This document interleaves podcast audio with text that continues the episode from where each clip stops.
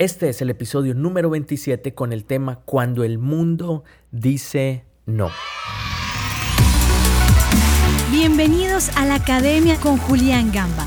Cada semana analizamos un tema o recibimos un invitado que te motivará a alcanzar tu máximo potencial, a vivir cada día con expectativa, a soñar con cumplir el propósito de Dios para ti. Es tiempo de experimentar transformación. Así es que, que comience la clase. Primero que todo quiero agradecerte por escuchar este podcast. También gracias a todos los que han compartido en sus redes sociales. Valoro mucho que se tomen el tiempo y los animo a que lo sigan haciendo. Gracias a todos por escuchar. Los invito a que se suscriban en iTunes, Spotify. También publico algunos episodios en YouTube. Así serán los primeros en saber cuando nuevos episodios sean publicados. Compártelo también con alguna persona que lo necesite. Si ayudas a otros a crecer, tú estás creciendo.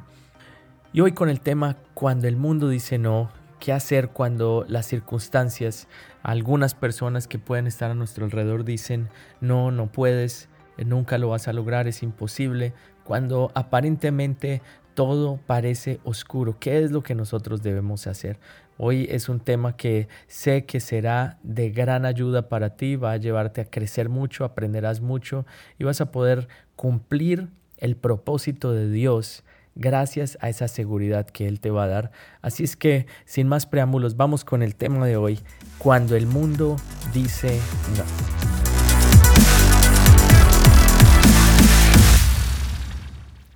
Todos en alguna ocasión hemos escuchado hablar del libro Lo que el viento se llevó, también eh, película, pronto tú has escuchado hablar acerca de la película, es una de las novelas más vendidas en los Estados Unidos y en el mundo entero. Se calcula que más o menos se han vendido unas 30 millones de copias a la fecha, hasta el día de hoy.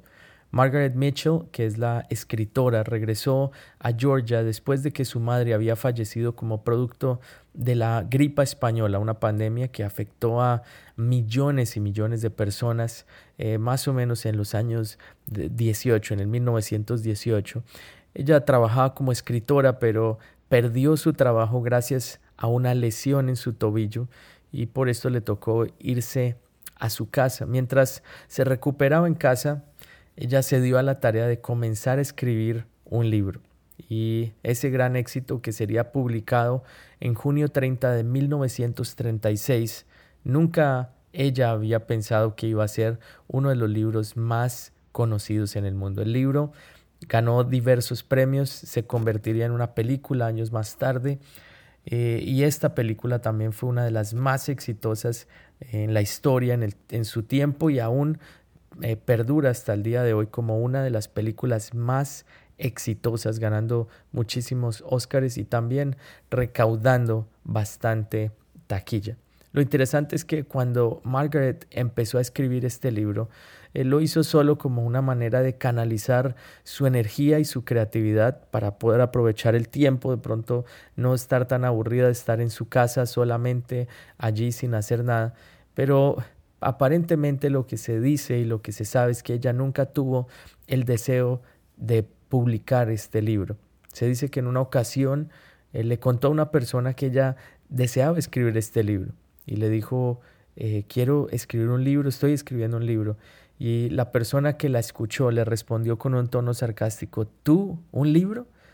Y al día siguiente, ese manuscrito que ella había escrito lo llevó y estaba en las manos de un editor quien fue muy impresionado cuando leyó su novela, esta novela que ella había escrito, y le ofreció un contrato, el cual ella aceptó inmediatamente.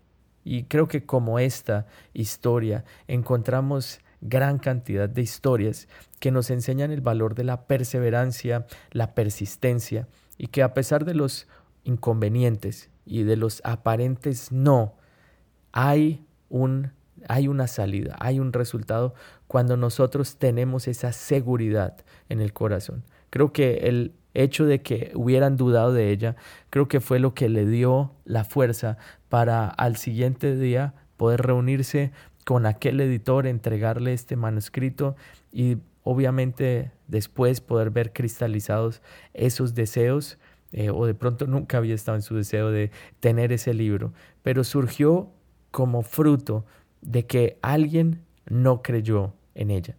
Otro caso también similar fue el caso del diario de Anne Frank, una joven que documentó en su diario todo lo que sucedió mientras se escondían en el ático de una propiedad en el centro de la ciudad de Ámsterdam, eh, mientras estaban en la persecución, aquella persecución que sufrían los judíos en Europa.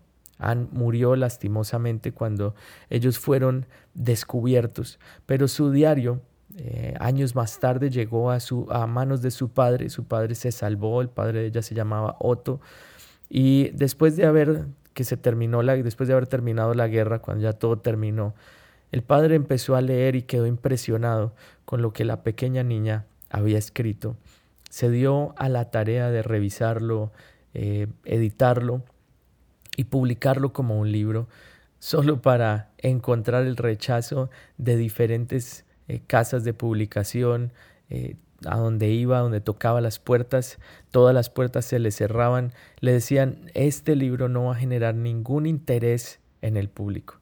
Y se, se cree, se, se, estima que los escritos fueron rechazados para su publicación más de 15 veces. Diferentes empresas, diferentes casas editoriales lo rechazaron aproximadamente unas 15 veces. Pero él no se conformó, siguió hasta que la oportunidad número 16, esta persona que lo escuchó dijo, ok, vamos a darle una oportunidad y hoy en día es uno de los libros también más conocidos. Eh, muchos niños lo leen en las escuelas, en Europa, en Estados Unidos también. Es un requerimiento escolar. Es un libro que ha podido trascender mm, muchos años, muchas eh, épocas también, muchos tiempos. Y creo que eso se logra gracias a que una persona tuvo el deseo y perseveró en ese deseo y pudo vencer los diferentes no que le habían dicho, porque solo toma un sí para borrar todos los no que has recibido. ¿Qué haces o qué debemos hacer cuando la gente dice no? Henry Ford dijo, ya sea que creas que no puedes o que puedes, estás en lo cierto. Todo va en ti y en la seguridad que tú tienes de hacer lo correcto. No importa cuántas veces te hayan dicho no, solo toma un sí, como lo decía, para borrar todos esos no que has recibido. Una de las batallas o de pronto las peleas más conocidas en todo el mundo, en toda la historia, a lo largo de la historia, es la historia de David y Goliat. Es una batalla que todos conocemos, una batalla épica que tiene como escenario el valle de Ela, que fue donde se libró aquella batalla, y hoy en día ha permanecido como uno de los encuentros más memorables en la historia. Ha sido contada y recontada millones de veces y todos conocemos, tiene diversas aplicaciones, enseñanzas prácticas que tú puedes eh, vivir aún hoy en día, miles de años después. Al pensar en esta historia, mientras estaba pensando en el tema de hoy, una de las cosas que más me llamó la atención es que cuando David fue a enfrentar al gigante, Goliat tuvo que vencer el hecho de que muchas personas le dijeron no. Las personas que estaban a su alrededor le dijeron a David no. ¿Cuántas veces un no de una o varias personas puede impedirte conquistar lo que Dios tiene para ti? Muchas veces ese no puede provenir de nosotros mismos también. En la mente de pronto nosotros mismos nos decimos, no, tú no puedes. Pero creo que es importante hoy analizar cuál es ese deseo profundo que hay en tu corazón, cuál es ese llamado, de pronto ese propósito que Dios tiene contigo y cómo puedes hacer para que des pasos en fe y que ese sueño se cumpla. ¿Qué hacer cuando las personas o cuando las circunstancias dicen no. Una de las cosas que pienso que es importante es reflexionar en qué es lo que Dios quiere que tú hagas. Hay misiones, hay propósitos. Yo estoy convencido de que nosotros no estamos acá en la tierra, tú no estás acá, yo no estoy acá, simplemente por casualidad o por coincidencia. Simplemente naciste para tener una vida, de pronto tener hijos y después morir. Naciste para algo más grande que eso.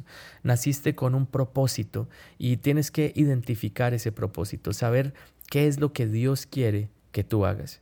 Entonces reflexiona, ¿qué es lo que Dios quiere que tú hagas?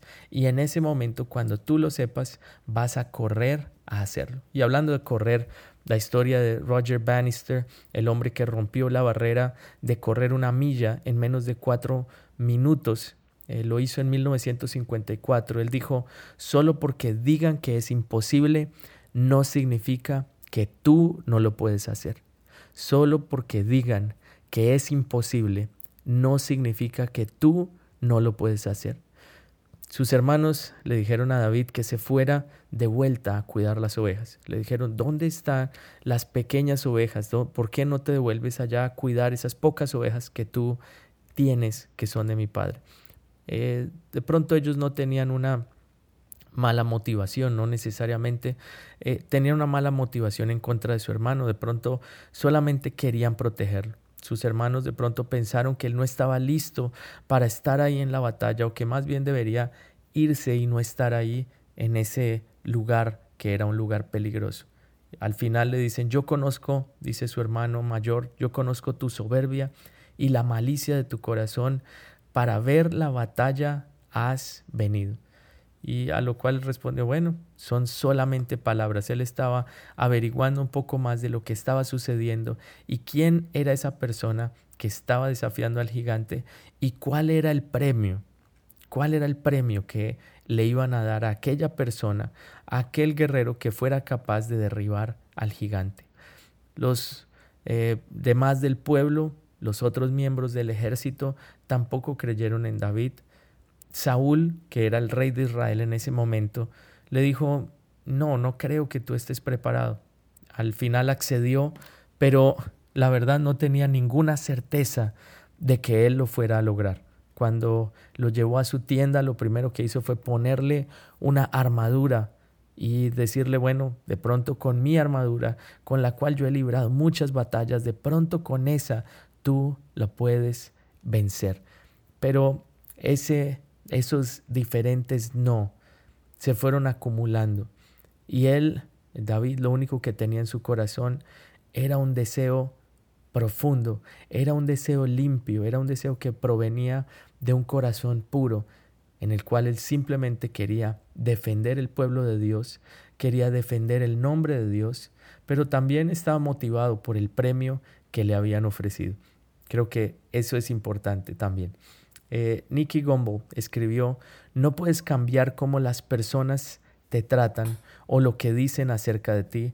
Todo lo que puedes hacer es cambiar la manera en que reaccionas ante eso. Creo que el mundo puede decir que no, la gente puede decir que no, pero cómo tú reaccionas frente a eso es lo importante. Dentro de ti debe haber un deseo profundo de escuchar lo que Dios dice específicamente para ti.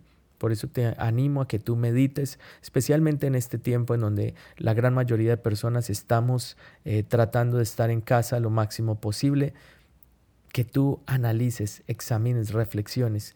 ¿Qué es, esa ¿Qué es eso? Esa única cosa que Dios quiere que tú hagas. ¿Cuál es ese propósito? Y ahí vas a lanzarte a hacerlo. Vas a analizar cómo estás reaccionando frente a las demás personas. Hoy en día vivimos en un mundo que depende de cuántos eh, likes o cuántos me gusta tiene. Estamos muy pendientes de quién hizo like o quién dejó un comentario en una foto o en otra. Pero ¿qué tal si pensamos primero que todo? ¿Qué es lo que Dios, la persona más importante del mundo, quiere que yo, la misión especial para mí, qué es lo que Él quiere que yo haga? Espera lo mejor de las personas, Toma tus decisiones basadas en lo que es correcto y lo que Dios dice, porque las decisiones de las cuales siempre nos arrepentimos son aquellas en las cuales no consultamos a Dios. Pero si tú eh, tienes una misión de parte de Dios, si has reflexionado y sabes qué es lo que Él quiere que tú hagas, lo vas a hacer. Vas a vencer todos esos no aparentes que hay, todas esas personas que dicen que no. Vas a poder vencer eso y vas a poder dejar ese deseo profundo de hacer lo correcto y de hacer lo que Dios diga. No puedes cambiar cómo las personas te tratan o lo que dicen acerca de ti, pero lo que sí puedes cambiar es la manera como reaccionas ante eso. ¿Te afecta o no te afecta? Lo segundo, debes reflexionar en la motivación que tú tienes. El deseo de David no era sobresalir, su deseo y su motivación era simplemente defender el nombre de Dios, defender al pueblo. ¿Cuál es tu motivación al hacer lo que estás haciendo o lo que deseas hacer? ¿Cuál es tu motivación para hacer algo? Creo que una motivación de demostrar a alguien algo nunca es buena. Debes preocuparte por demostrarle a Dios que eres obediente, que haces lo que Él te llamó a hacer, pero nunca debes hacer algo para demostrarle a alguien lo que tú haces. Si vives para los demás, vas a sufrir las consecuencias.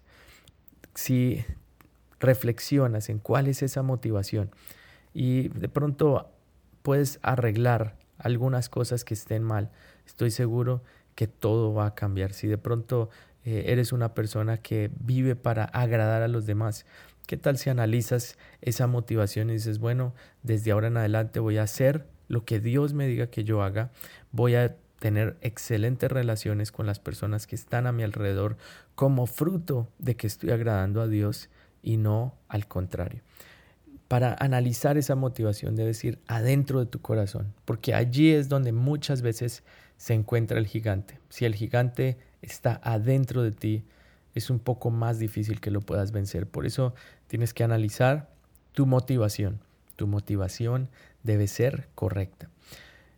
Lo último es que debes aprender a utilizar tus fortalezas. Hay una ventaja en la desventaja y esto me impactaba de la historia de David y Goliat, porque hay una ventaja en esa desventaja. Lo que se aprende a causa de la necesidad es más valioso que lo que se aprende fácilmente tiene un impacto muchísimo mayor. Cuando David estaba enfrentando al gigante, tuvo que aprender forzado en esa necesidad. Y lo que aparentemente era una fortaleza para el gigante se convirtió en su más grande debilidad. Goliat era grande, era pesado, su armadura era pesada y obviamente no tenía velocidad gracias a esto. Él estaba esperando un combate a espada. Pero ¿qué hizo David? Cambió las reglas del juego y sorprendió al gigante con la velocidad y la destreza que tenía por ser joven y por ser pequeño. Creo que hay una ventaja en la desventaja. ¿Qué tal si tomas esa desventaja y la conviertes en una ventaja? Si ha sido difícil para ti leer, concentrarte, aprender algo, de pronto ha sido difícil para ti algún área en especial. ¿Qué tal si eso tú lo conviertes en una ventaja? ¿Qué tal si eso lo conviertes en lo que te puede ayudar a vencer? ¿Qué tal si eso es lo que tú usas para poder llegar a donde tú siempre has querido llegar? El propósito es cambiar nuestra manera de pensar. Si cambias tu manera de pensar, cambiarás tu manera de actuar. El sabio rey Salomón escribió, porque cuál es su pensamiento en el corazón, tal es él. De la manera en que tú piensas, de esa manera serás. Puedes usar tus fortalezas si has podido cambiar tu manera de pensar. Pero si no has cambiado tu manera de pensar, vas a quedarte simplemente en la culpabilidad de las debilidades. En una ocasión estábamos montando bicicleta con mi padre y él se cayó. Y cuando fuimos con mis hermanos a ver si estaba bien, él nos dijo, estoy bien, tranquilos. Lo que pasa es que yo me bajo así. Así es como yo me bajo.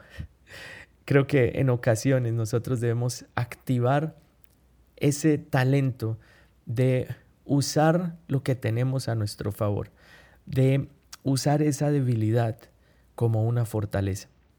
David se enfrentó al gigante y el gigante le dijo, el gigante Goliat le dijo, ¿acaso soy un perro para que vengas a mí con palos? Una vez más, alguien le decía que no a David, no solo sus hermanos, no solo el rey Saúl, no solo los demás del ejército, sino ahora era el mismo gigante al cual se estaba enfrentando. Pero en ese momento, Goliat, mientras estaba allí quieto, paralizado, esperando a que fuera su fuerza la que le diera la victoria. David salió corriendo dice la Biblia que él salió corriendo y cuando iba corriendo lanzó aquella piedra que pegó en la frente del gigante y así fue como lo derribó. Qué interesante es que usó su debilidad, el ser pequeño, la usó para poder llegar a vencer a este gigante. Después de 40 días de estar allí atemorizando al pueblo, llegó el día en el cual David se levantó y no hubo ningún no que lo pudiera detener. Te animo a que de pronto analices tu motivación, que analices cómo está tu corazón, analiza qué es lo que Dios quiere que tú hagas y en ese momento utiliza tus fortalezas para hacer aquello para lo cual Dios te llamó. Él se levantó en ese mismo momento y tomó la espada del gigante y con esa espada le cortó la cabeza. Dios te ha llamado a ti con un propósito más grande que cualquier circunstancia, más grande que cualquier problema, y Dios va a cumplir ese propósito en ti siempre y cuando tú lo escuches. Dice que en ese momento, cuando David salió corriendo, dice, se dio prisa y salió corriendo a la línea de batalla. Nadie esperaba esta técnica. Nadie esperaba que él simplemente saliera corriendo y rápidamente derribar al gigante. A veces lo que más tenemos en nuestro favor puede ser eso mismo que nosotros podemos ver como una debilidad. La Biblia lo enseña y dice, diga el débil, fuerte soy. Ahora, ¿qué tal si tú dices, yo quiero ser esa persona fuerte que derribe gigantes, pero para esto debes enfrentar algunos no, vencerlos en el camino. Si ese no está dentro de ti, hoy puede ser el día en el cual tú digas, voy a creer en el propósito que Dios tiene conmigo. Este ejemplo de David y Goliat es uno de los más eh, recordados en el mundo porque era la persona menos capacitada para lograrlo y lo logró. De pronto tú eres el menor de tus hermanos, eres la persona de pronto menos capacitada. Cuando tú has dicho que vas a hacer algo, alguien ha dicho, mm, ya lo has intentado y no ha dado resultado.